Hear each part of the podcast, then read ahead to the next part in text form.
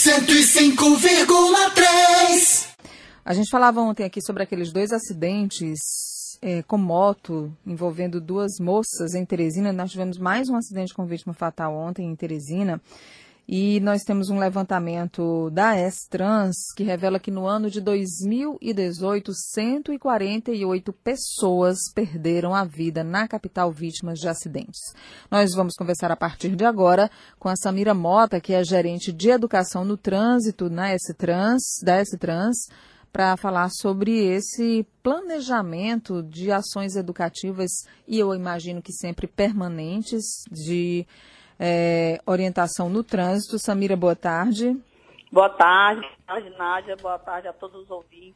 Inclusive, Samira, a gente acabava de ouvir aqui durante o intervalo comercial essa campanha do Maio, do Maio Amarelo que está acabando, que foi um mês para justamente se trabalhar muito a consciência das pessoas que se utilizam do trânsito, que dividem o trânsito, sobre a importância de respeitar regras, normas, usar equipamentos de segurança e evitar acidentes com sequelas ou mortes, né?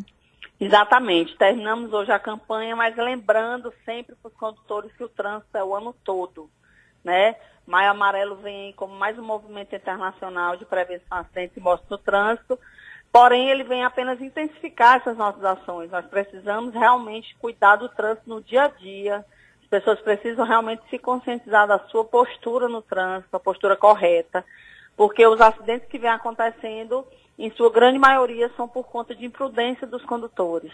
Né? Então, nós precisamos realmente que a sociedade faça a sua parte, é, refletindo sobre um comportamento mais seguro no trânsito, fazendo com que as leis sejam cumpridas, porque senão nós continuaremos realmente perdendo, infelizmente, vidas no trânsito. Como ontem, nós tivemos aí, é, se não me engano, três mortes no trânsito, né, com motocicleta envolvida, que não é uma novidade para a gente. Infelizmente, a motocicleta é o meio de transporte que mais se envolve em acidente, não sempre por culpa deles, claramente, temos também condutores de outros veículos que são imprudentes, mas sendo a peça mais frágil é sempre o que se machuca ou que morre, né? O motociclista. A gente fala do motociclista, lembrando que dados do, do próprio HUT, que é o principal hospital de urgência do Piauí, é que de cerca de 80% dos acidentados que chegam no HUT são vítimas de acidente de moto. E essas pessoas, a grande maioria, não está usando, por exemplo, o capacete, que é o principal instrumento individual de segurança. Exatamente, Nádia. A gente chamou muita atenção para isso, porque muito dinheiro gasto hoje com um acidente de trânsito, podendo ser gasto com pessoas que não escolhem estar lá, né? É, adoentadas. Então, a gente precisa realmente fazer com que as pessoas vejam que nós temos exemplos ruins aí de pessoas que morreram, que ficaram paraplégicos, que estão em cadeira de roda, que tem que se reabilitar, muda toda uma vida. E por isso mesmo nós fomos aos hospitais, nós fomos ao HUC agora em maio, nós fomos ao HGV, conversar com essas vítimas de acidente de trânsito, para que elas não estejam mais como vítimas de acidente de trânsito, né, que a partir daquele momento reflitam realmente sobre o seu comportamento. Falamos com os parentes das vítimas de trânsito sobre toda uma dificuldade que tem por trás disso tudo, né? Não é só a questão da vítima em si, mas Sim. a mãe que sai da casa. E tinha uma mãe, por exemplo, no HGV que estava com dois meses já lá com o filho, se recuperando do acidente de moto. Então muda toda a estrutura da casa, né? Enfim, tem mulheres que acompanham os maridos que deixam os filhos com os avós, porque não tem como ficar com os filhos que estão lá todo dia no CI se reabilitando. Entendeu? Então, Fora assim, os gastos, né, Samira? Se você tem uma pessoa que é, no auge da capacidade produtiva, é retirada dessa condição por causa de sequelas de acidente, não consegue mais voltar ao trabalho, aí tem o gasto da Previdência também. A gente sabe que a Previdência gasta muito com essas pessoas que são vítimas de acidente, que não conseguem mais voltar à atividade produtiva. Exatamente. E é exatamente essa idade, Nádia, de 18 a 45 anos, quem está mais se acidentando e morrendo. Ou seja, a idade super produtiva, é onde as pessoas estão aí parando de trabalhar, se aposentando por conta de acidentes de trânsito. E isso vai só expandindo mais ainda os gastos que a Previdência, a Previdência já tem, né? É uma coisa que está sendo aí super discutida. Então, nós precisamos realmente perceber o trânsito na sua grande importância, porque o trânsito é feito por cada um de nós, independente do veículo que nós estejamos é, andando ou, ou mesmo a pé, e que a gente precisa ter as cumprir com as nossas obrigações. Claro que nós temos direito, mas as obrigações são muito importantes, porque cada um fazendo a sua parte, o trânsito com certeza vai se tornando mais seguro, melhor para se viver. É, né? O faz por é você e pelos outros, né? Uma Samira, atitude errada no trânsito tira a vida de outras pessoas também. A gente falava de, tá de exatamente, a gente falava de 148 pessoas vítimas de acidentes em 2018 em Teresina. A gente já tem os números de 2019? Não, a gente tem somente fechado 2018, realmente nós temos um projeto Vida no Trânsito, que é onde nos dá um relatório mas esse relatório ele é trimestral, né? Então ele não é um relatório que sai assim logo após o mês terminar. Nós estamos já trabalhando nesse relatório do primeiro trimestre de 2019. Mas assim, o que eu quero dizer é que o, o, o perfil do relatório, Nádia, ele não muda.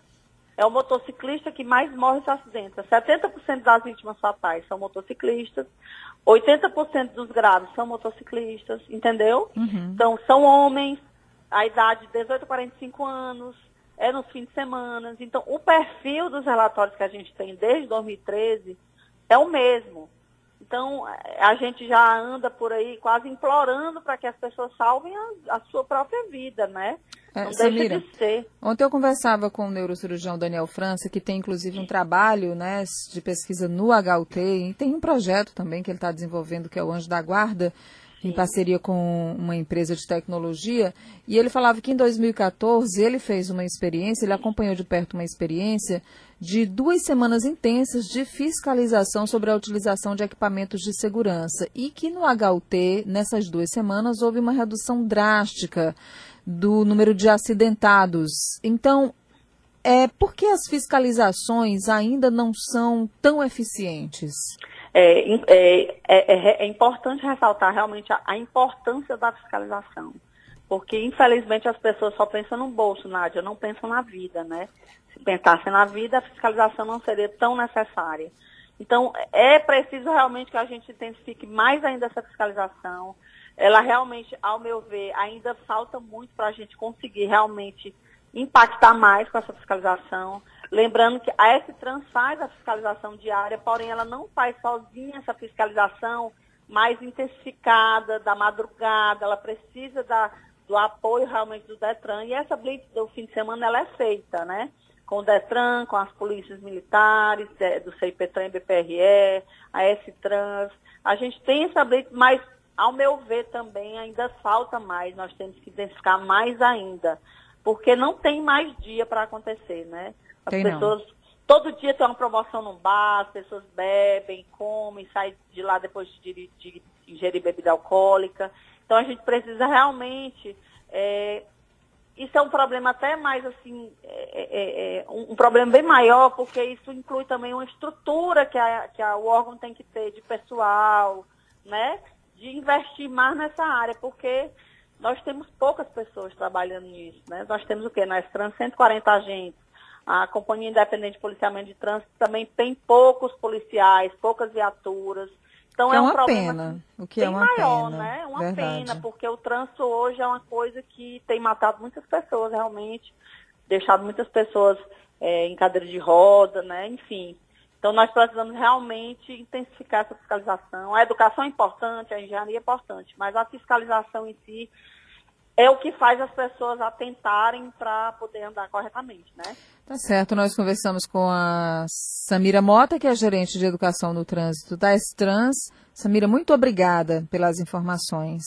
De nada, a gente que agradece o espaço, é através de vocês que a gente consegue chegar a maior número de pessoas e pedir que as pessoas realmente reflitam sobre o seu comportamento, que a gente é, trabalha no dia a dia para salvar vidas e as pessoas precisam nos ajudar, porque sem o comportamento legal dos motoristas, o nosso trabalho não tem um efeito, né? Então Exatamente. a gente precisa realmente da ajuda da sociedade para isso. A gente agradece o espaço e estamos à disposição para qualquer outro esclarecimento. Obrigada, Samira. Boa tarde, boa nada, sorte. Boa tarde, obrigada. 105,3